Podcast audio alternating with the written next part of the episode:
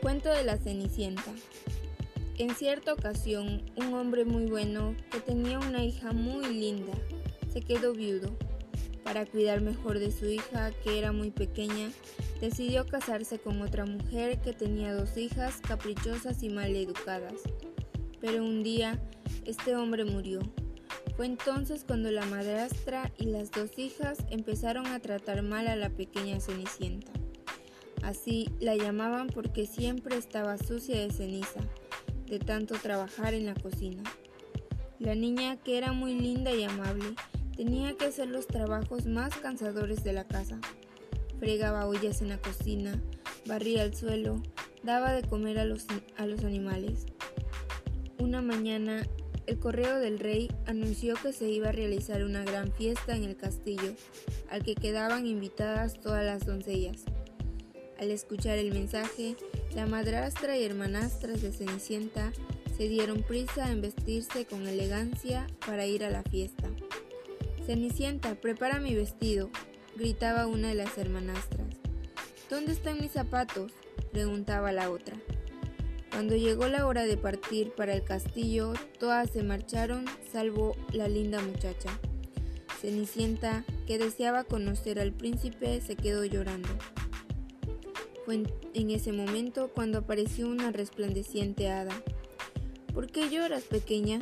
le dijo con una voz dulcísima porque deseaba ir a la fiesta, contestó la muchacha. El hada le prometió que le ayudaría. Para ello necesitaba una calabaza del huerto. Cuando Cenicienta se la llevó, la convirtió en un fantástico carruaje.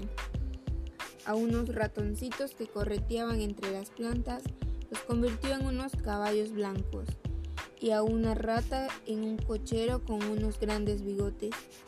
Unas lagartijas que habían en una ventana terminaron siendo pajes. El hada tocó a la joven con su varita mágica y un hermoso vestido cubrió a la muchacha al instante. Estaba lindísima con sus zapatos de cristal. Cenicienta, puedes ir a la fiesta ahora, pero vuelve antes de la medianoche porque entonces desaparecerá el encanto. No te olvides le dijo el hada cuando la muchacha se dirigía al castillo. Al llegar hubo un gran murmullo entre los invitados. Era tan linda que el príncipe se fijó enseguida en ella. La joven no podía creer que el príncipe le pidiera bailar con ella. Las horas pasaron rápidamente y el reloj al fin comenzó a tocar las doce campanadas. Al escucharla, Cenicienta salió corriendo, perdiendo uno de sus zapatos de cristal. El príncipe halló aquel zapato y pidió encontrar a esa dama tan bella.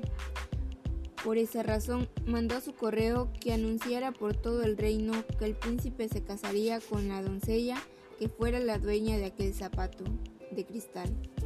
Algunos días después pasó la comitiva real por casa de nuestra amiguita, sus hermanastras se, probaron el zapatito, pero fue inútil.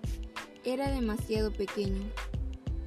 Fue entonces cuando llamaron a la joven sirvienta de la casa y le rogaron que se probara el zapato. Era precisamente su medida. En aquel instante, Cenicienta apareció tan linda como la noche de la fiesta.